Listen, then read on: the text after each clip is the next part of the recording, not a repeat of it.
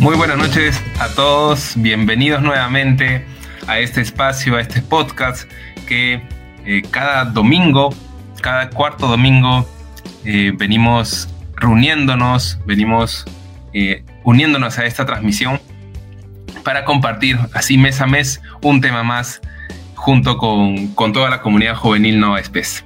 Bienvenidos a todos a este podcast Seamos Luz.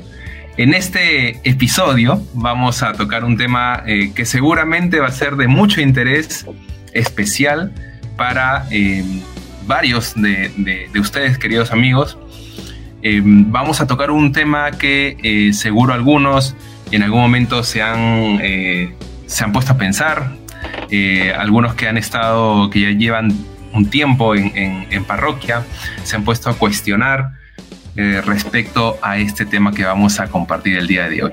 Para ello, pues, como siempre, cada, cada inicio de, este podcast los, les invitamos a que puedan ir compartiendo esa transmisión, puedan también eh, seguirnos en las redes si quieres eh, nuevo y, recién te han pasado el, el, link para que veas el video, puedas seguirnos en las redes. Estamos, en la comunidad juvenil Nueva Especie está tanto en Facebook en Instagram y en TikTok. Aquí abajo pueden ver los, los, distintos, las distintas redes sociales a las cuales nos encontramos. Así que los invitamos a que nos puedan seguir ya que regularmente venimos subiendo contenido para cada uno de ustedes. El tema que vamos a tocar el, eh, en este podcast es muy, muy, muy, muy particular, muy, eh, muy especial también. Y para ello hemos invitado a tres personas que en las cuales vamos a, compartir y vamos a poder eh, seguramente con esta conversación poder ayudarles también respecto a lo que en algún momento seguro hemos, nos hemos preguntado y nos hemos cuestionado como creyentes, como cristianos. Así que, sin más preámbulo, vamos a, a iniciar este podcast que titula Un plan de amor, mi vocación Así que empezamos primero conociendo a nuestros invitados. Vamos a dar la bienvenida a nuestra primera invitada. Ella es Ana. Seguramente muchas la conocen. Eh, regularmente salen en las historias de, nuestras distintas redes sociales de la, de la comunidad juvenil. Así que damos la bienvenida a Ana. Ana Alvarado, ¿qué tal? ¿Cómo estás? Buenas noches con todos. Buenas noches, Fernando. El día de hoy me siento feliz por estar aquí en este nuevo episodio del nuevo podcast de la CJNS. Bienvenida, bienvenida Ana. Y bueno, para aquellos que no te conozcan, que yo creo que deben ser muy poquitos, pero seguramente algunos no te conocen, eh, preséntate para que ellos también conocerte, eh, en qué comunidad perseveras, un poco más de ti para aquellos que todavía no tienen la gracia de, de poder conocerte a ti. Bueno, mi nombre es Ana Cristina.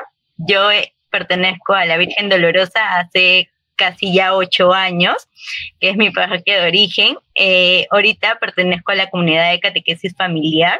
Llevo los ocho años de parroquia, los llevo en esa comunidad, siendo catequista de niños para prepararlos a, Jesús Eucaristía. Este, bueno, tengo 19 años, una jovencita, pero bueno, este es el plan de Dios, ¿no? Muy bien, Ana, muy bien. A mí me, alegra mucho poder encontrarnos en, este espacio. Eh, yo te he visto desde, tus inicios, así que es, una alegría también eh, saber de que eh, siga habiendo esta perseverancia en nuestra parroquia, que es muy importante. Así que bienvenida, Ana. Vamos a dar también la bienvenida a nuestro segundo invitado, eh, también seguro lo, conocen tanto en, la parroquia La Virgen Dolorosa como en distintas parroquias de, nuestra diócesis de Caraballo. Bienvenido, Padre Rodrigo. Hola, ¿qué tal? Buenas noches con todos. Gracias por la invitación, Fernando. Hola, Ana, ¿qué tal? Este, muy contento de poder estar con ustedes aquí compartiendo con la parroquia Virgen Dolorosa, ustedes los jóvenes, y, y nada, contento de poder estar con ustedes aquí. De igual manera, Padre Rodrigo, para aquellos que no te conocen, que creo también que son muy pocos, pero eh, que puedas presentarte y, así conocer un poquito más de ti. Bueno, sí, este, yo eh, tengo 30 años. Eh, soy natural de Lima. Mi parroquia de origen San Conrado, en Pro, más o menos. Y, y bueno, entré al seminario más o menos a los 20 años. Ella me ha conocido un poquito más, pero yo antes estudiaba ingeniería ambiental y esto, y bueno, he pasado 10 años eh, en, el seminario y me han ordenado hace dos años, tengo casi, casi, casi dos años de sacerdote, estoy por cumplir en octubre, y ahora trabajo en el seminario como formador, también como parte del equipo vocacional de la diócesis. ¿no? Y, bueno, entre eso y algunas cositas más como la pastoral juvenil y otras cosas, distintos oficios que, que, que yo también en el obispado. Y nada, este, contento de poder compartir con ustedes. Listo, muchas gracias, Padre Rodrigo, y bienvenido a este podcast. Y por último, vamos a dar la bienvenida a nuestra tercera invitada, Sor Lisette, bienvenida. Muchas gracias, buenas noches con todos. Qué gusto poder compartir con ustedes. ¿Qué tal, Sor Lisette? Eh, un poquito para que te puedan conocer nuestros nuestros amigos que están viendo esta transmisión, si pudieras eh, presentarte y, así conocer un poco más de ti. Claro, claro. Bueno, mi nombre es Ana Luna Medina, soy hermana de la congregación Hijas de María Madre de la Iglesia, peruana. Tengo 12 años en la vida consagrada. Actualmente me encuentro en Colombia, ya 6 años. Antes, 6 años en Venezuela y bueno, eh, muy contenta. Me dedico a, acompaño las clases de educación religiosa escolar, ética y valores, aquí a bachillerato y parte de primaria, en el Colegio Madre Matilde.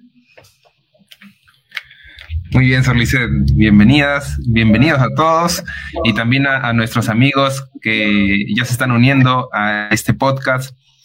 Y, vayan dejando también en sus comentarios eh, desde dónde nos están escuchando, de dónde nos están viendo, para así también nosotros saber con quiénes nos encontramos mes a mes.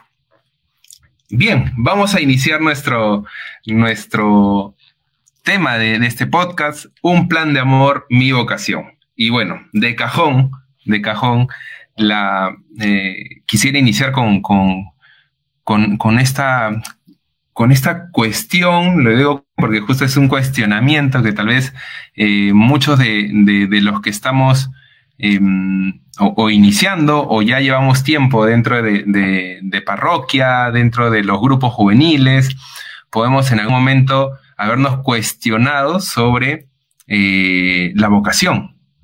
Entonces, allí quisiera eh, pedirles a, ustedes que, cómo ven esto, em, este tema de, la vocación, la pastoral vocacional, eh, sienten que actualmente se, es un tema tal vez tabú o eh, los jóvenes lo pueden tomar como algo eh, que tal vez hay que, hay que preguntarse en algún momento. No sé, ¿cómo han visto de acuerdo al, al tiempo de experiencia que tienen trabajando con jóvenes, de lo que han visto en estos años o han escuchado o compartido en estos años? Hablen las mujeres primero, vamos a decir.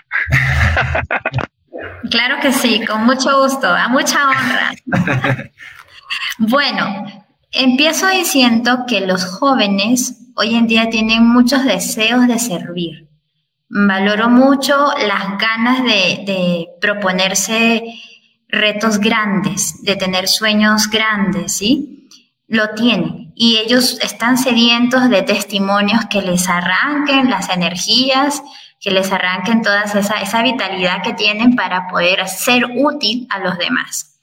Por otro lado, considero que la vida religiosa, lo hablo desde mi, desde mi experiencia obviamente, está en una transición un tanto difícil porque se expone a, a jóvenes que vienen de otros tiempos, de otros modos y de otras realidades familiares, ¿sí?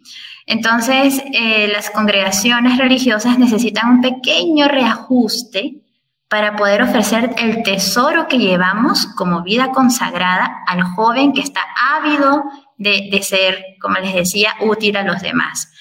Allí considero que hay como ese reto para nosotras como, como religiosas y tal vez bien como religiosos, ¿no? Eso, eso por allí. Coincido con este Sorlicet el hecho de, poder este, de descubrir en el corazón de los jóvenes una, una ansia de ayudar, de hacer el bien, de, querer amar, eh, de, importantísimo el hecho de las obras de caridad, el voluntariado para descubrir la vocación. Es un campo, un, campo enorme, porque es una, mina de oro el poder decir, eh, descubrir tu vida como donación, como para no, o sea, habría que hacerse una pregunta importante, ¿no? La vida como para alguien, ¿para quién? ¿Para quién me has creado, no? O sea, ¿qué para quién? ¿Para, para otra persona, para una chica, para un varón, para casarme? ¿O, para quién? ¿Para, ¿Para un pueblo? ¿Para una misión? ¿Para quién? O sea, la vida no para mí, siempre es la vida para otros. O sea, nunca es, nunca es mirarse a sí mismo, ¿no? O sea, no decir, ah, yo me creo cargos, cosas, este, trabajo, estudio, viajes. La vida sí termina siendo este, insípida no da felicidad. Pero también descubro, como dice el Papa Francisco, que vivimos en una cultura de lo provisorio, donde los jóvenes buscan algo, no buscan cosas eternas, buscan algo provisional. Tú vas todo, todo y todo lo quieren inmediato, rápido, ¿no? O sea, eh, el WhatsApp inmediatamente, un mensaje, la información, comida rápida, todo, ¿no? Todo es fugaz, es fast. Y las relaciones personales también se convierten así, muy fugaces las amistades, la relación de pareja. Y como nadie piensa en lo eterno, todo piensa, todos piensan en lo provisional, no se piensa en metas grandes y no se piensa en la vida como entrega. No, por eso nunca, nadie piensa en el futuro, nadie piensa tener una, una chica y decir, ah, con esta voy a casar, sino que va probando a ver hasta, hasta si llega al fin de mes o no llega al fin de mes. Pero este, igual por eso no hay vocación, porque solo pensamos que la, que la vida es un weekend, un fin de semana porque no pensamos en algo eterno. Porque vivimos a veces en un, clima de, egoísmo y de, como le dice el Papa, de, solo una cultura provisional. No en metas eternas, metas grandes, sueños grandes. Es, veo las dos cosas, ¿ah? Hay unas cosas ahí y, que nada, es este, mi experiencia un poquito para comentarles. No, y si bien este siento que hoy en día los jóvenes tienen ese plan de servicio para los demás, este, como dice Padre Rodrigo, ¿no? Este, muchas veces nos marcamos solamente en el presente y a veces no nos hacemos este cuestionamiento de qué es lo que desea Dios para mi vida, ¿no? ¿Cuál es esta felicidad que Él me quiere otorgar a mí? ¿Y cuál es ese plan que Él tiene? Entonces creo que cada uno de nosotros, los jóvenes, hoy en día se ha vuelto un tema más relevante porque anteriormente en este tiempo que yo he venido viviendo mis experiencias en, en siento que no se hablaba mucho de lo que es una vocación como tal, sino que más era, y pongo mi caso, el cual este, yo, yo pensaba que la única vocación era el matrimonio, ¿no? no veía como que una vida consagrada o el ser religiosa, no lo veía como una vocación, sino como que, ah, bueno, Dios elige a alguien y ya, pues supongo ese será, pero más me abocaba a una vida de matrimonio y siento que hoy en día los jóvenes como que se está empezando a hacer esta pregunta, ¿no? Lo que antes no se veía tan frecuentemente. Y, yo quisiera también allí poder eh, tomar lo que, lo que han comentado respecto a, este, a, este mm, eh, no sé si llamarlo como un motor que, tenemos los jóvenes, tenemos, me, incluyo todavía, eh, para poder em, accionar hacia, hacia, hacia otros, ¿no? O, tener un, gastar nuestras energías, ¿no? Nuestros, eh, y ahí está todo lo que tenemos, ¿no? Nuestras habilidades, nuestro tiempo, ¿no? Entregarlo. Eh, y encontramos, creo, en, la parroquia un, espacio muy bonito, muy fraterno para poder hacerlo, y, no solo, sino en, conjunto. Claro que allí, y tal vez eso puede ser para otro, para otro tema del podcast, ¿no? Podríamos caer tal vez en solo ser un activismo, ¿no? y, perder un poco el, foco de, hacerlo, bueno, por, Dios, hacerlo por, por, la iglesia. Y, claro, creo que aquí podríamos ir eh, ahondando un poquito más, o enfocando un poquito eh, en, este, en este tema de la vocación, respecto a que em, nuestros jóvenes eh, ¿cuáles serán estas dudas que van, que van teniendo, van surgiendo en ellos em, respecto a la vocación? Si es que estoy siendo llamado, si es que estoy, eh, esto puede ser para mí. ¿Cuáles son estas principales dudas que ustedes han encontrado? Ustedes tal vez han, tenido la oportunidad de que algún joven se ha, eh, ha ido donde ustedes y digan, ¿cómo hago? ¿No? Estoy cuestionándome esto, eh, tengo temor a aquello, eh, no sé qué hacer. Y, esas, ¿no? ¿Cómo, ha sido esas, eh, o, qué dudas han encontrado ustedes en los jóvenes? Que tal vez ahorita puede hacer eco también en, muchos de, nuestros amigos que nos están escuchando. Nadie quiere contestar. Mira, yo, yo quería comentarte las dudas primero que yo he tenido, ¿no? Eh, porque yo también, bueno, he sido joven, creo que me considero joven todavía, pero este, he sido más joven, voy a decir. He sido. no, terrible, ya, ya tengo varias canas y todo, entonces, y, veo más, eh, algunos vienen a, conversar conmigo ya, y que los he conocido pequeños, ¿no? Entonces uno dice, uy, me estoy haciendo viejo ya, no puede ser. no, mira, cuando uno empieza a descubrir esto, uno no sabe qué es, primero. Pienso que yo que cuando, cuando empecé a sentir ello se llama inquietud ocasional, normalmente se le llama así, pero no sabes qué es. O sea, hay, hay algo que te llama desde dentro a, a, pensar eh, en tu vida como algo más grande, más allá de una carrera, porque no es una profesión. Algo más, ¿no? O sea, yo recuerdo que, que, que me iba, ¿no? Desde, desde los olivos hasta el Callao para poder estudiar y me demoraba una hora, dos horas en el carro y, venía, ¿no? Iba todo cansado en la mañana y veía gente que iba igual, no igual que yo, y hasta más cansado porque eran más mayores y, cansados en el carro, con una cara así terrible y en igual en, la tarde, ¿no? Venir cuatro de la tarde, seis de la tarde, venir todos cansados. Entonces dije, pues yo no quiero llegar a los 50 años, llegar a mi casa así todo molesto, ¿no? Todo molesto, así agrio. Y para esto, para esto es la vida para estudiar, trabajar, sobrevivir, de ahí no sé, no sé qué es más. Entonces, para eso es la vida, o, algo más, ¿no? Y justo en este clima, sí, descubría que, que, algo, este, cuando yo ayudaba, cuando servía en la parroquia, descubría mucha felicidad, mucha felicidad. Y, y es algo que, que me impresionaba. Luego me, cruzaban dudas como que, pucha, tendré que dejar mi carrera, ¿no? Son las primeras dudas, ¿no? Dejar la vida que uno quiere o piensa tener por algo que, Dios te propone. No es una cosa eh, que me pasaba, ¿no? Frente a, mis metas de, yo pensaba que la vida era con una rubia en el avión directo a Brasil. Entonces yo quería eso, ¿no? Mujeres, dinero, este, viajes, todo, ¿no? Entonces, pero cuando me propusieron esto, porque fue a través de un sacerdote que, me hizo esta pregunta y, yo no sabía cómo huir, porque yo no, que, no, no, no era, o sea, estaba fuera de mis planes. Yo tenía el pelo largo, los jeans rotos, muy skater, ¿no? Entonces, yo decía, pues señor, ¿por qué no puede llamar a alguien más capacitado, ¿no? Eh, terriblemente. Entonces, yo recuerdo y que, que, ni siquiera es que fuera bueno, tenía, muchas cosas. ¿no? Tenía mis pecados y le Señor, pero mira, mira quién soy, ¿no? ¿Por qué me llamas a mí? Es una de las cosas, ¿no? Ver quién soy y lo que Dios quiere.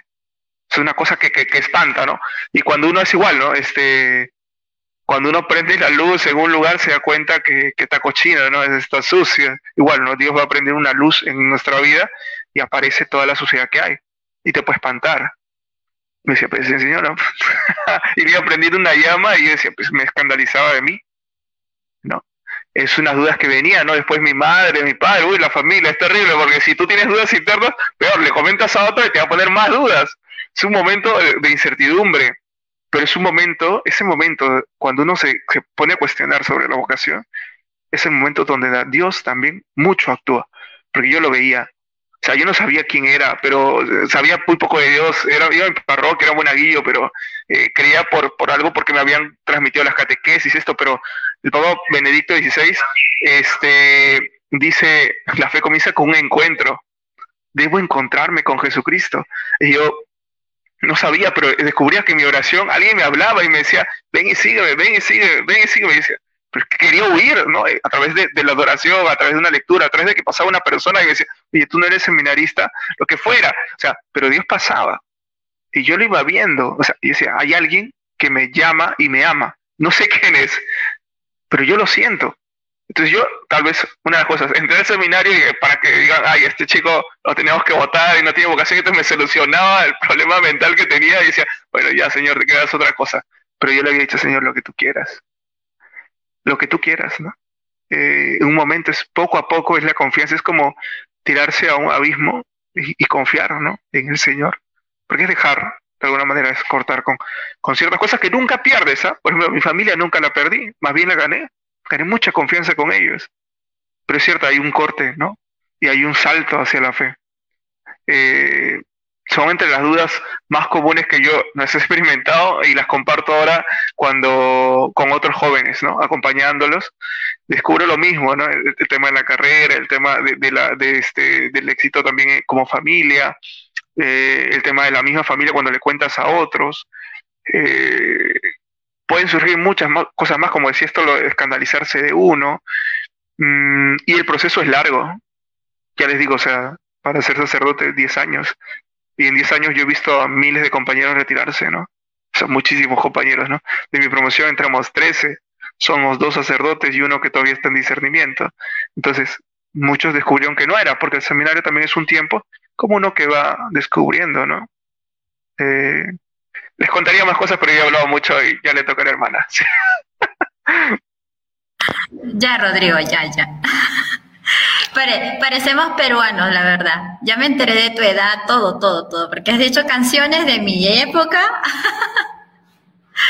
Ay, no, ya, ya nos enteramos de todo. Y, y sí, sí, digo que parecemos peruanos porque es parecido a la experiencia. Pero también lo que, lo que nos decías, Fernando, desde la experiencia que tengo en acompañar jóvenes, primero que la vocación es un misterio, es un misterio. Em, la propuesta está, muchos son atraídos, algunos empiezan el proceso, otros empiezan y no terminan, lo que acaba de decir Rodrigo.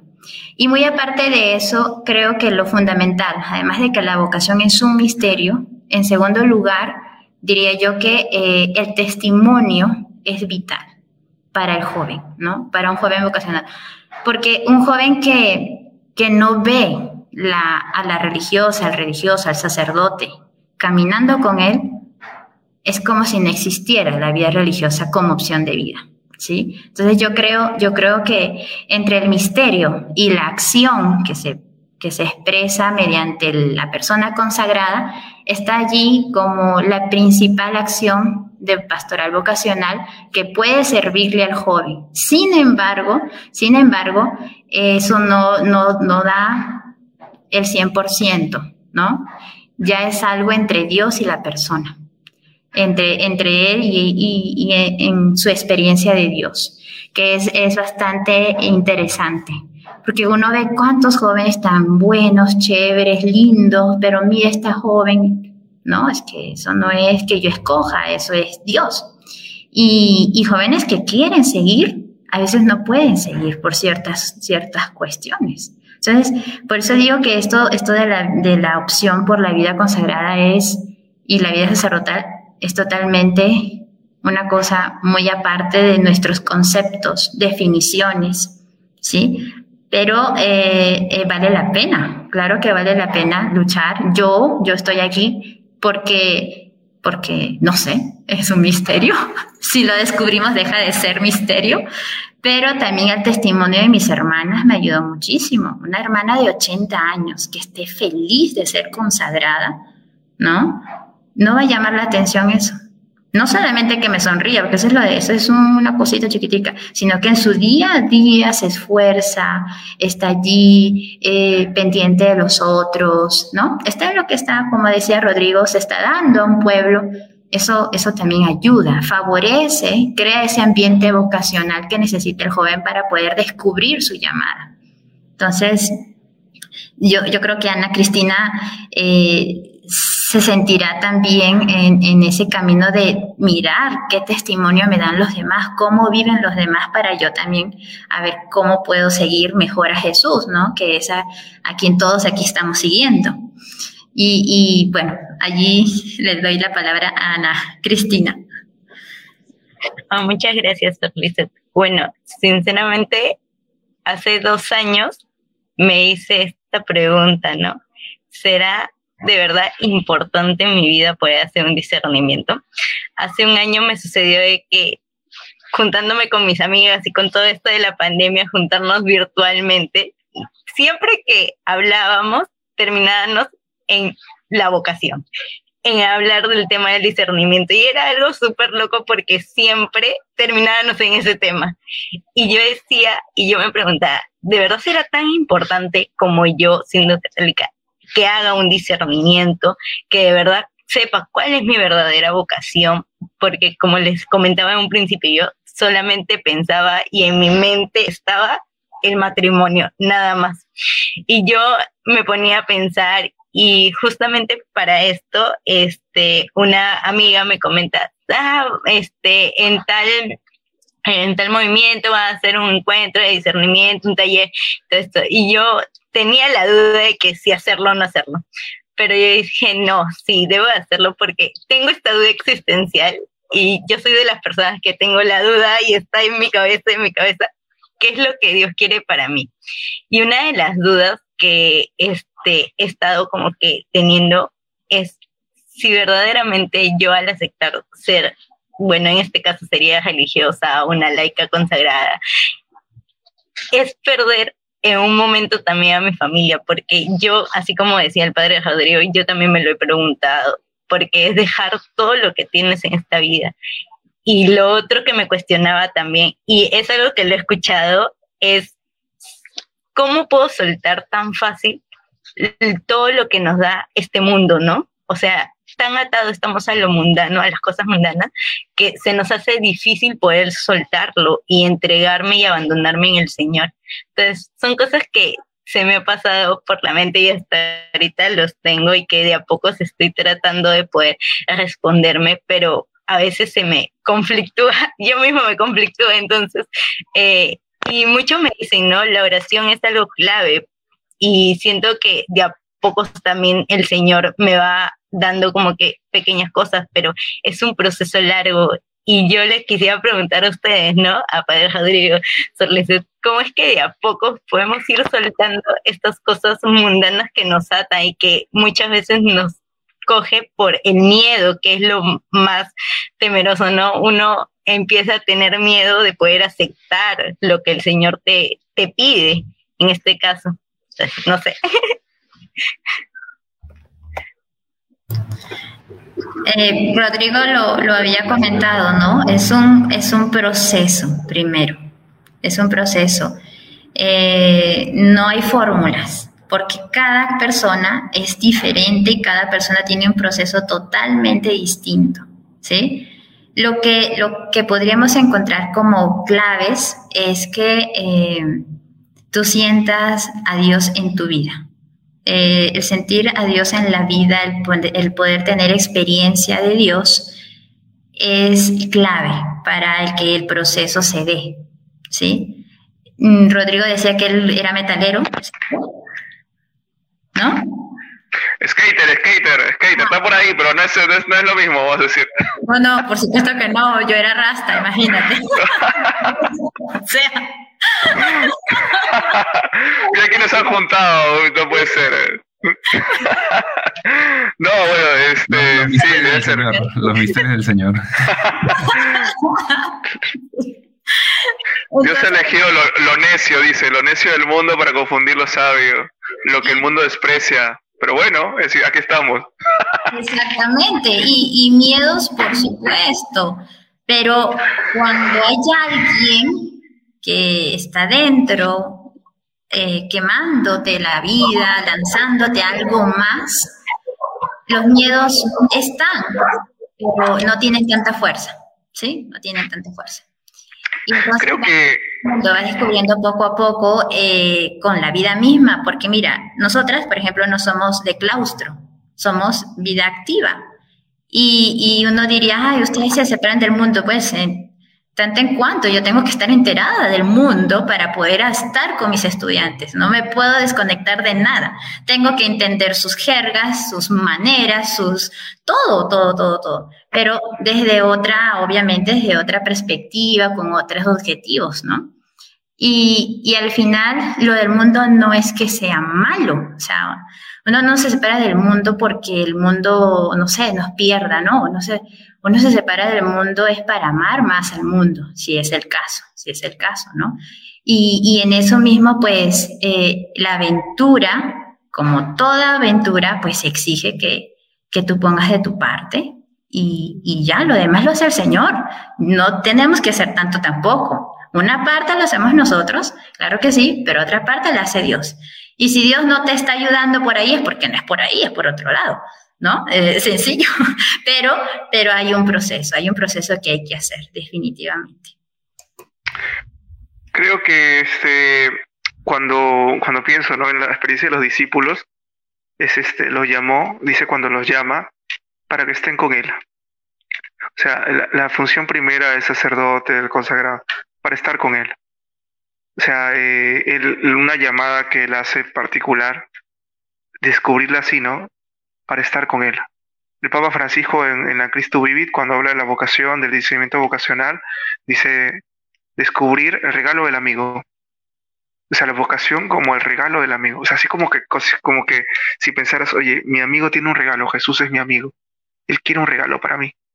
Entonces, ¿qué regalo tiene, no? O sea, para, para evitar toda tentación como de miedo, como de angustia, porque a veces nos cuesta, una cosa que cuesta es comprometer la vida porque quiero creer en Jesús, en Dios, eh, pero mientras que no me toques a mi papá, mi mamá, mi carrera, mi trabajo, o sea, no, no toques nada, no muevas mucho mi vida, pero este, yo quiero creer en ti, pero que no me muevas mucho, ¿no? Que no me incomodes mucho. Y a veces sí, llega y, y, dice, yo no he venido a traer paz, sino he venido a traer guerra, he venido a traer espada. Y cuánto quisiera que ya estuviera ardiendo, he venido a traer fuego, dice. Pero eso, eso quiere decir, o sea, y a la Virgen María le dicen, una espada atravesará el alma para descubrir lo que hay en el corazón de los hombres.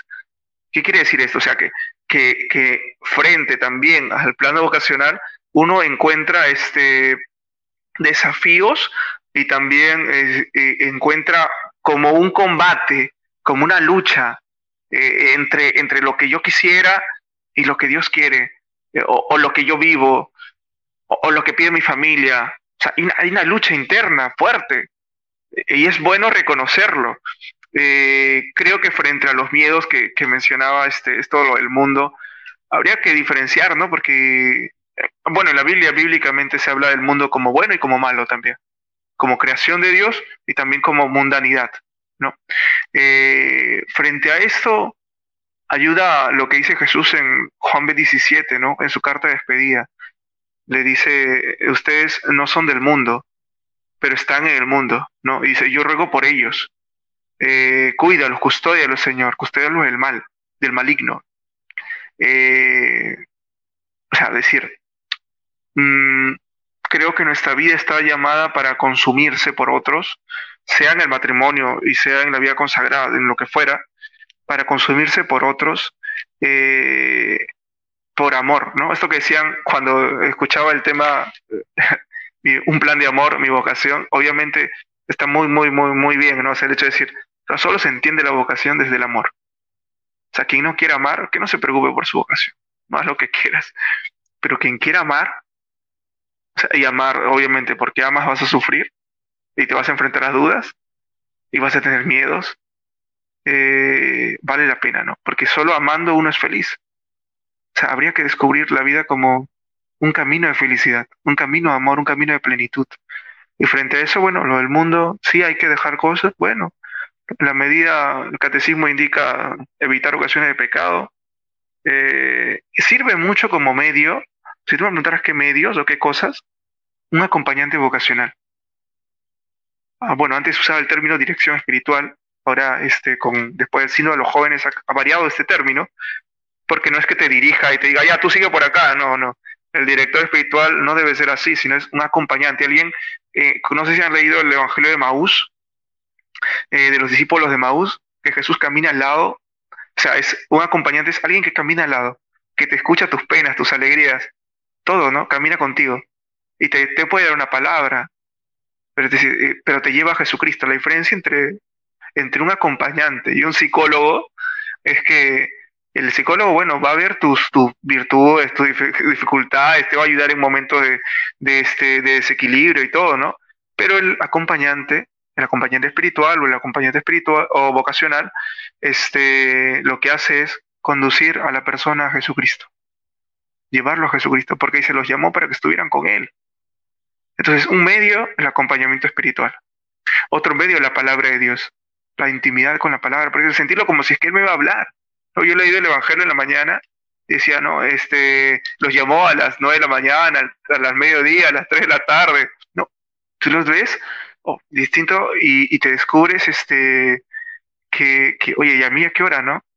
Porque algunos dicen, nadie los contrataba. Algunos hay alguien que nadie los contrataba. Nadie los contrataba. O sea, así, este, entre, entre el metalero y este, como la rasta, así, nadie los contrataba, nadie los, nadie los elegiría. El Señor ha elegido así, lo que no cuenta. Lo que, por así decirlo, ¿no? O sea, Él te ha mirado. Es como que, en mi caso, ¿no? Siempre en el colegio, los trabajaba en colegios, me pasaba, ¿no? O sea, si, hay una chica más guapa, imagínate que la chica más guapa, o, el chico más guapo, en el caso de Ana, te mire, ¿no? Y te dice, oye, tú me gustas. Ese es el Señor, ¿no? Que te dice, oye, tú me gustas. lo mejor. O sea, decir, ¿cómo alguien tan grande y tan bueno se fue a fijar en mí? Es lo que dice la Virgen María. Proclama mi alma la grandeza del Señor porque ha mirado mi humillación, o sea, mira mi flaqueza, mi flaqueza, mi debilidad. A veces pensamos que el Señor llama a los mejores, pero no, ha llamado de tu casa, llamará al más débil. Y seguro, de mi casa, al más débil, al más pobre, a mí. Al más torpe, al más, igual. El, más torpe de su casa, dice, ¿no? Dice, solo dice así. No, y, no, no, vas a decir que no miraba, Rodrigo, por favor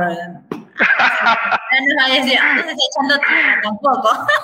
O sea, eh, en, el, en, el, sentido de que, claro, pues, yo no voy a contar acá a cuántas chicas le he roto el corazón, pero no, no por eso, este, no es, no es una llamada de eso, ¿no? Sino es, es decir, alguien tan grande que se fije en alguien tan pequeño como yo. Porque cuando uno va conociéndose, la experiencia de los santos es descubrir su, su fragilidad, ¿no? San Francisco así decía, no hay mayor pecador que yo, San Pablo, ahorita leía una cosa, decía, el más insignificante entre, entre los, apóstoles, el menor de los consagrados, el más pequeño. O sea, cada vez, cuando uno cuando va acercándose al Señor, va descubriendo, Señor, soy tan pequeño, soy tan frágil, que si no me sostiene, me caigo. San Felipe Neri decía, no, no te fíes de Felipe, dice, ¿no? Felipe te la va a jugar, o sea, voy a caer seguro, no te fíes de mí, sosténme de la mano. Y bueno, ya hablo, yo hablo mucho, así que me tiene que cortar acá, no sé, Soliceto, alguien que hable, porque Yo creo que lo, lo, lo, importante también es, para darle tranquilidad tal vez a nuestros amigos que, que están viendo, es que eh, estos miedos que podrían salir, eh, que son totalmente naturales, como es más bien, es, es, bueno que tengamos esos miedos, porque eso quiere decir que estamos bien, ¿no? que como humanos no, es normal que tengamos estos miedos. Al, al encontrarnos al frente con este, este cuestionamiento, ¿no? Me están llamando, estoy siendo llamado. Y eh, esto de cuestionarse que yo, yo eh, agradezco bastante al sacerdote que me, que me dio esta, este tip, ¿no? O sea, siempre cuestionate, siempre cuestionate, ¿no? Cuestionate por qué haces las cosas, cuestionate por qué, por qué vas a la parroquia, cuestionate si es que te están llamando, ¿no? Y, y claro, a partir de allí, que todos estemos tranquilos de que eh, si por ahí voy sintiendo el, llamado a la vocación, estoy sintiendo un llamado especial, eh, empezar a buscar respuestas, ¿no? Cuestionarnos, pero para buscar respuestas, porque a veces nos podemos quedar eh, helados y, no accionamos, ¿no? Y nos quedamos allí. Y tal vez el cuestionamiento se, queda, se va a quedar ahí en el, en, el aire por años, o tal vez ya para, toda la vida, ¿no? Porque en ocasiones también he escuchado, ¿no? De que eh, hay vocaciones que tal vez no sean, no, no, no se, no se dieron esa oportunidad, ¿no? Para poder descubrirse, para poder decir, sí, estoy siendo llamado y voy. O tal vez inclusive eh, que se han escuchado mal, ¿no? Y, y, bueno, ojalá que en el camino se puedan también, se pueda uno, uno, eh, darse cuenta, ¿no? Que es algo un poco de lo que nos comentaban también eh, nuestros hermanos, ¿no? De que en el camino de, de, formación tal vez uno, se, uno va viendo también de que compañeros que empezaron con nosotros, pues este, van descubriendo que ese no era el llamado, ¿no? Pero siempre, siempre el cuestionarse, el poder ir encontrando respuestas. Y allí ustedes, ¿qué recomendarían? ¿Qué, qué acciones concretas poder hacer cuando yo ya eh, soy consciente de que puede haber un llamado? ¿Y cómo voy encontrando respuestas? ¿De qué manera? ¿Dónde busco? ¿Qué hago? Eh, ¿A dónde voy?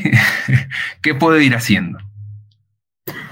Eh, bueno, hay una frase, eh, un dicho que dice, el que quiere besar, busca la boca, ¿no? ¿Sí han escuchado? Cuando uno quiere algo, uno busca y no se cansa hasta que lo encuentra, ¿sí? Ahí se define quienes consiguen lo que de verdad quieren y quienes no. Y yo creo que primero es que la persona, el joven, se tome en serio su vida se tome en serio su vida y busque lo que desea. ¿Qué a mí me pasó? Yo, la monja estaba a mi lado, como yo era rasta, ni ella se daba cuenta de mí ni yo de ella. Entonces, hasta que yo me puse a preguntarme que quería algo más y me di cuenta que ella era la monja y ahí me fui con ella a su congregación, miren, porque busqué. O sea, tiene que haber una actitud de búsqueda por parte de la persona. Sin esa actitud, así yo me ponga de cabeza, no pasa nada. El joven está impermeable, ¿no? Entonces, después de esa actitud de búsqueda y de encontrar no la respuesta, no la respuesta, las cosas no son fáciles, ¿no? Es una persona, como ya decía Rodrigo, un acompañante. Clave. El acompañamiento es clave para poder discernir si esa búsqueda eh, me puede llevar a un al fin que de verdad quiero. Y luego, eh, sentir paz en lo que decido. ¿Qué me da más paz? Quedarme tranquila con la, eh, con la incógnita de sí o no, o más bien resolver esta, este cuestionamiento que tengo y arriesgarme. ¿Me da más paz el riesgo o la comodidad? ¿No? Obviamente que solemos optar por el riesgo y más el joven de hoy, ¿sí? Que busca retos. Eh, y, esa, y esa confirmación de paz no lo da nadie ni nada, más que lo que tu corazón dentro de ti sienta como confirmación, esto es. Pero eso, cuando yo me expongo, si yo me quedo encerradito en lo mío o encerradita en lo mío, pues es imposible. Ahí no hay, ni Dios entra. ¿no? Cuando uno se cierra, se cerró. Pero, pero sí eh, tengo estas, estas tres actitudes, búsqueda, acompañamiento, ¿sí? Y paz por lo que decido hacer, ahí vamos caminando bien. Y siempre le digo algo a las jóvenes y a los jóvenes, nunca van a perder cuando se ponen en búsqueda de Dios. Es que Dios es más bueno. ¿Ustedes creen que son más buenos que Dios? Dios es más bueno, ese no se debe ganar terrible es, ¿no? Entonces, terriblemente amoroso, entonces siempre vas a salir ganando, que es lo más chistoso, ¿no? A otras opciones de vida que uno se arriesga y puede salir perdiendo. No, pero yo considero que en este caso podemos salir ganando. Claro, también hay sus excepciones, ¿verdad? Claro que sí, para ser franca. Y bueno, allí, allí creo que están esos pasos concretos que podríamos hacer. Creo que sí, este, una cosa que sí es válido y lo decía Fernando, ¿no? Que eh, cuestionarse, yo creo que una cosa que tiene que hacer todo el mundo es preguntarse, ¿qué quieres de mí, Señor? ¿No? O sea, todo joven tiene que de no tener miedo, ¿no? De preguntarle así en oración, ¿qué quieres de mí? ¿Qué quieres de mí?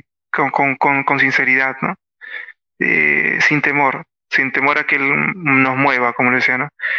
Eh, porque Juan Pablo II decía, no tengan miedo Jóvenes, no tengan miedo. Abrirle las puertas de par en par a Jesucristo. ¿no? Y, y Benedicto XVI lo completa y dice, porque Él no te quita nada y te lo da todo. ¿Cierto? Pues, o sea, decir, no he perdido nada, ¿no? Se he ganado muchísimo, muchísimo. Y, tengo compañeros que por estar en el seminario, uno diría pues, que ha perdido su tiempo y luego se fue y, y, ahora está casado y tiene hijos. Oye, muchos de ellos son contentos, agradecidos con la iglesia, porque los ha formado, los ha educado, van a ser buenos padres de familia.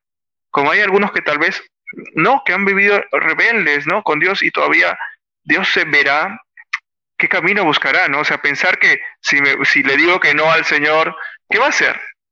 ¿Mi hijo va a salir con cáncer? O sea, que, me da una enfermedad a mí terrible porque Dios es malísimo. No, pues no, o sea, no puede ser así. Dios es un Dios de amor. Lo que quieres, o sea, lo único que una vez me dijo el cura, que una cosa que me, me hizo pensar es, bueno, tal vez cuando uno haya visto que, que Dios lo llamaba y, y, dijo que no, tal vez cuando sea mayor se, se dará cuenta que su corazón podía amar más. Difícil, ¿ah?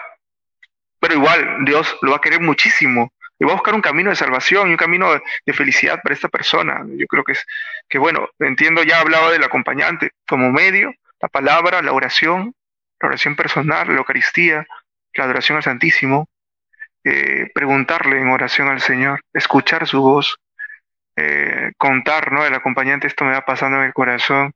Y al final la decisión la toma uno, ¿no? O sea, si Ana Cristina entra o no entra, lo toma, lo toma ella.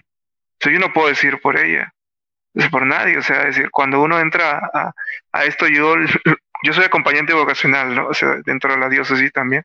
Muchos jóvenes vienen, ¿no? Y, y yo le digo, lo que me interesa a mí es que seas feliz, pues, ¿no? Yo no quiero que seas cura, ¿no? No, no es que, ah, mira, acá falta gente, hay que meterlos a todos, ¿no? Porque hasta que el seminario está vacío. No, no, para nada, ¿no? El favor te lo está haciendo el Señor. Tú no le estás haciendo un favor a Él. O sea, no es que, ah, pucha, qué pena, ¿no? Qué pena, qué, qué, sacrificado eh, soy, tan sacrificado que tengo que dejarlo todo y, la iglesia está ganando un, una super persona. No, para nada, el favor te lo está haciendo el Señor. O sea, porque va a ser eh, maravillas. Eh, vale la pena arriesgar, como decía Sir Lucet. Si es que arriesgamos por tonterías, ¿no? O si digo, jóvenes se arriesgan por tonterías, a veces por, se saltan el muro, ¿no? Recuerdo que se, tira, a veces no llegas llegas tardísimo, tu mamá te dice medianoche, dos de la mañana y llegas a las cuatro, no te arriesgas, todos nos arriesgamos. No sé quién no lo ha hecho, no sé si arriesgarse, pero arriesgarse por el Señor. O sea, decir, ¿acaso te va a fallar? ¿Acaso alguna vez te ha fallado? ¿O no existe? ¿O no crees? Porque es un problema de fe al final. La vocación también es un problema de fe. Como no hay fe, luego no hay vocación. Y no solo hablo de la vida consagrada, por eso también muchos jóvenes no se quieren casar difícil, ¿eh? porque claro, si es que yo me tengo que formar siete años para ser sacerdote y ambos y la, matrimonio es un mismo camino de, de, santidad, porque no es más santo el cura que el matrimonio, tendría que ser igual, tendría que tener una preparación también amplia, cosa que a veces no se da. Prepararse para amar, para entregarse, cuidar el corazón. Y ya me cortan porque si no ya... Y luego editas, por favor. No, y mucho de lo que hablaban Sor Lizeth y Padre Rodrigo también está el hecho de poder ir experimentando, ¿no? Lo que Dios este, quiere en tu vida, ir viviendo de, de cerca con Él, porque eso es lo que también nos va a ayudar mucho a poder tomar las decisiones, ¿no? Como decía eh, Juan Pablo II, ¿no? No tengas miedo. Entonces, creo que de a pocos uno va este, experimentando y también va viviendo esto acompañados de la mano de María, ¿no? Que también es una acompañante fiel que está ahí contigo. Y también bueno, preguntarte a ti, ¿no, Fernando, que tú tienes la vocación del matrimonio, ¿cómo es que de a poco has podido ir descubriendo y estar seguro de poder decir ese sí, ¿no? Al Señor, pero a partir de la vocación del matrimonio, ¿cómo poder decir, sí, Señor, aquí me quedo y siento que esta es mi vocación? Sí, de hecho también eh, algo que, que, yo quería compartir es respecto a ello, ¿no? Eh, en su momento yo también me, cuestioné el, el, llamado, ¿no? si es que era un llamado al, al, eh, sacerdocio. Y, bueno, creo que Dios se, se valió de, de, varios eh, momentos, experiencias, personas también, eh, para mostrarme bien cuál era el llamado. y así como, como justo mencionaba hace un rato, estas etapas, ¿no? yo, bueno, no, eso desde mi humilde, desde mi humilde experiencia y de lo que he vivido también, yo por lo menos lo, hacía un símil a lo que eh, el camino que normalmente hay eh, tanto para, para el sacerdocio o para la vida consagrada, ¿no? Eh, así como hay unos votos temporales, ¿no? Y luego unos votos ya perpetuos, ¿no? Promesas temporales, perpetuas. Yo lo, junto con, con, mi ahora esposa, con Stephanie, tratamos de poder tener ese camino también similar como enamorados, como novios y como esposos, ¿no? O sea, eh, lo, lo, tomábamos así, ¿no?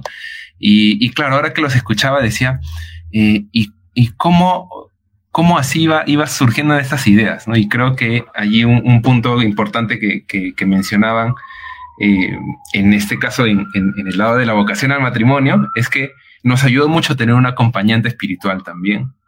Nos acompañó mucho, nos, ayudó mucho tener eh, eh oración personal y también oración juntos. Y creo que allí se iba presentando el Espíritu, el Santo, a poder darnos esa em, seriedad, no, no tanto de, que sea algo aburrido, ¿no? sino seriedad de, de, decir, oye, mira, este camino en realidad no, no, no es un juego, ¿no? iniciamos el camino tampoco eh, como, como enamorados, no para a ver qué tal, ¿no? sino eh, sabiendo de que era una decisión, que era un camino y que eh, teníamos una meta. Entonces, yo resalto mucho eso, ¿no? Y decía, oye, esto también a mí me sirvió, eso también. El de buscar, el de tener un acompañante, el de la oración. Yo lo, lo, yo lo recibí, a mí me lo enseñaron de esa manera, ¿no? El cebo, ¿no? El cebo con C, ¿no? De la, estar en comunidad, la C de comunidad, la E de Eucaristía, la B de Biblia y la O de oración, ¿no? El cebo. Dicen, llénense de mucho cebo, ¿no? Bueno, el cebo espiritual, ¿no? y eso nos ayudó, nos ayuda, nos, nos ayudó y nos ayuda, ¿no? A, poder eh, ir descubriendo el llamado y que creo que no termina allí, ¿no? Es decir, el de, el de poder también este, decir, ok, eh, mi vocación es el matrimonio, ¿no? O mi vocación es el sacerdocio, la vida consagrada. Pero no es que, ah, listo, me, casé y listo, ¿no? O ya me ordené, ¿no? Y me consagré y listo, no. Sino que creo que siguen habiendo más llamados, ¿no? Eh, esta situación. En este, en, este, en este llamado especial que es, eh, que es lo que estamos hablando, ¿no? Em, alguna pastoral en específica, ¿no? a, a, a, cambiar de país, ¿no? a tener un, una misión eh, o un servicio en específico, ¿no? un trabajo con niños, trabajo con, con adolescentes, con adultos, un acompañamiento eh, pastoral, un acompañamiento vocacional, etcétera, tantos llamados. Pero yo creo que es eso, ¿no? El, eh, mientras más estemos juntos con Jesús, va a ser, eh, vamos a poder escuchar mejor. Porque si estamos lejos, tal vez no, no, no, no vamos a, escuchar, escuchamos mal o, no entendemos bien las indicaciones. Yo creo que va por allí.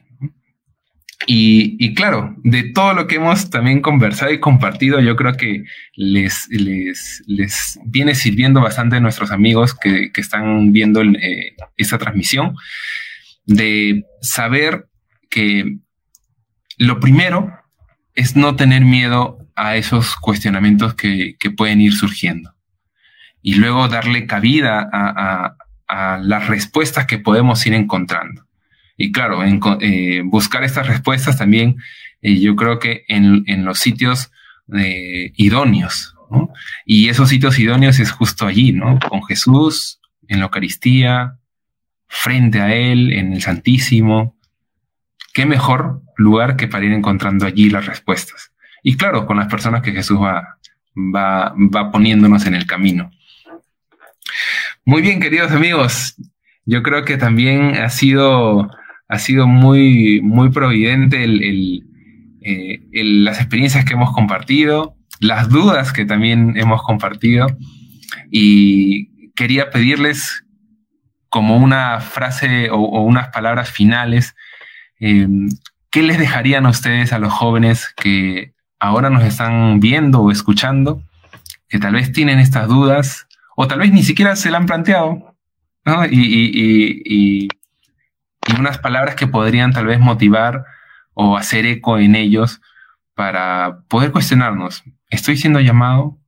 Y si ya voy aceptando de que hay este llamado, ¿cómo puedo seguir dando estos pasos? ¿Cuáles podrían ser esas últimas palabras de cierre para nuestros amigos que están viendo este video?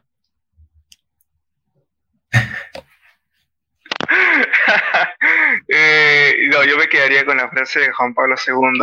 No tengan miedo, jóvenes, no tengan miedo. No, no tengas miedo de, abrirle el corazón a Jesús, ¿no? No tengas miedo de, de, decirle, pregúntale, oye, ¿qué quieres? ¿Qué quieres de mí, Jesús? No tener miedo, no, no te va a quitar nada. Te lo va a dar todo, ¿no? Es el amigo que nunca falla. Es el regalo del amigo, la vocación. Preguntarse así con, con mirar a Jesús y decir, es cierto, la relación que uno tiene con, con Jesús eh, cuando uno es consagrado es como una pareja. O sea, no somos solterones. Eh, yo lo veía así cuando me ordené diácono, que fue antes de ser sacerdote. Para mí era ya consagrarme, porque el ser diácono, y entonces y yo dije, Buch, aquí es cosa seria, ¿no? Hasta antes podía retirarme, ya pero ser diácono ya es para toda la vida, entonces ya no puede decir que no. Entonces cuando ya me ordena diácono, yo recuerdo para el retiro que hice para el diaconado, me fui como, como un novio a punto de casarse con su novia. Entonces que ya no quería más. Podía haber chicas más guapas, eh, podía haber muchas opciones, opciones de vida, caminos, pero yo no quería más. Dije, quiero esta mujer y la quiero para toda la vida. O sea, quiero, quiero, quiero esta vocación, quiero consagrar mi vida a ti, Señor, como si fuera una pareja y la quiero para toda la vida. O sea, pero eso, como dice, no es un proceso de, de, largo de, de, decirle, Señor, háblame al corazón, ¿Qué quieres de mí? Y no va a querer nada malo. No va a querer, no va a querer frustrarte. Y también contarle, ¿no? Oye, ¿por qué no pedirle? Nos regálame un buen, enamorado, ¿no? No un sinvergüenza, sino no, regálame a alguien que valga la pena, ¿no? Entonces, un buen enamorado, un enamorado cristiano, ¿por qué no decírselo? ¿Por qué no abrirle el corazón? También. Si regálame un matrimonio cristiano, o lo que tú, no, pero Señor, pero lo que tú quieras, lo que tú quieras, así como un cheque en blanco cuando uno dice cheque en blanco, lo que tú quieras. Cóbrate lo que tú quieras, Señor, mi vida en tus manos. ¿Acaso uno va a perder? Nada, eso está, así no voy a hablar mucho y ya es tarde. Bueno, como últimas palabras para los jóvenes compatriotas, ¿cierto? En su mayoría de mi querido país, de Perú, pues decirles que hay que luchar por lo que se despierta dentro de nosotros. No dejar que esa llamita que está allí se apague para lo que sea, porque allí donde está el corazón está el tesoro. Entonces, eh, no dejar que nada ni nadie les arrebate los sueños. Es que hoy nos están convenciendo los jóvenes que estamos hechos para lo poco para lo superfluo, para lo instantáneo, pero tenemos capacidad para mucho más, para la perpetuidad, para el compromiso, para el riesgo. Solo necesitamos sentirnos amados por Dios y, y eso nos lanza. Así que, joven que me estás escuchando me estás viendo, no dejes que nada ni nadie te robe esos sueños grandes que están dentro de ti. Yo hice caso a mis sueños y por eso estoy aquí. Lo que yo soy ahora es lo que yo soñé hace muchos años y todavía me falta. Gracias a Dios. Así que nada, anímate a dejarlo todo también por quien sabes te ama y nunca te va a fallar. Bueno, hermano, joven, entre jóvenes nos hablamos y nada, te digo que te hagas esta pregunta que es algo muy importante para tu vida. Es lo que Dios quiere y es la felicidad plena que vas a encontrar porque un amor más grande que la de Él no lo vas a poder encontrar, ¿no? Y no tengas miedo, los miedos te van a cruzar, pero cuando ya te des cuenta de cuál es tu vocación, esos miedos se van a ir y va a entrar toda esa paz y esa tranquilidad porque Dios te da calma y si Él te está regalando esta vocación es por algo. Hazte esta pregunta, vive tu proceso, vas a tener muchos obstáculos, pero Dios te ha elegido por algo y tú eres algo fabuloso para Él. Y cada uno de nosotros, por más pecadores que seamos, Dios nos abre el corazón y nos abre y sigue abriendo sus brazos para poder abrazarlo y decir, aquí estoy, Señor, y abandonarnos en Él, porque Él es el único que va a estar abrazándonos hasta el fin de nuestros días y hasta la eternidad, porque vamos del ordinario al extraordinario, buscándolo a Él. Amén, amén. Y mm, a nuestros amigos que se han quedado hasta el final de este video, seguramente algunos todavía con, con muchas más preguntas. Y, claro, si esperábamos que en, este podcast, sobre todo, que ha sido el, más extenso, porque el, tema, uff, da para más todavía inclusive, eh, si esperábamos de que en, estos, en estos minutos, ya, listo, voy a decidir si es que es mi vocación o no, eh, tal vez era, eh, e, es algo, es un llamado para decir, ok, voy a empezar, voy a empezar este camino, ahora sí me lanzo a empezar el camino. Y, es un camino que hay que recorrer, y es largo. Así que te invitamos a que puedas hacerte este, este cuestionamiento, puedas albergar estas dudas que tengas y encontrar las respuestas. Así que ánimo, no tengas miedo. Jesús sobre todo va a querer tu felicidad. Él es el amor infinito. Así que las respuestas, ¿con quién mejor que con Él? Cerca de Él, mirándolo a Él, escuchándolo a Él. Así que ánimo, mucho ánimo. Bien, en realidad estoy con el, con el corazón hinchado también. Eh, quisiera eh, compartir mucho más, pero el tiempo también eh, para este podcast, pues, es hay que respetarlo, así que vamos a ir cerrando el, tema, tal vez con la, con la vamos a dejarlo allí para ver si es que nuestros amigos de la coordinación de la CJNS pueda hacer una segunda parte de este tema de vocación, tal vez tocar también el, un poco más a profundidad la vocación al matrimonio eh, y el distintos, los distintos llamados que también hay en la iglesia, que es lo bonito de la iglesia. Eh, esta, eh, lo que va suscitando el Espíritu en, en, la iglesia de distintas maneras, de distintas formas y en distintos lugares. Así que también déjenos en los comentarios, amigos, los temas que quisieran que vayamos tocando en los siguientes podcasts. Ya saben, mes a mes hacemos este espacio para poder compartir todos estos temas que son de mucho interés para cada uno de nosotros. Recuerden seguirnos en nuestras redes, compartan este video, compartan también las, las, las redes tanto en Facebook, en Instagram y en TikTok. Allí nos pueden ver, ahí nos pueden seguir, allí nos podemos encontrar. Un fuerte abrazo para cada uno de ustedes y que Dios los bendiga. Nos vemos.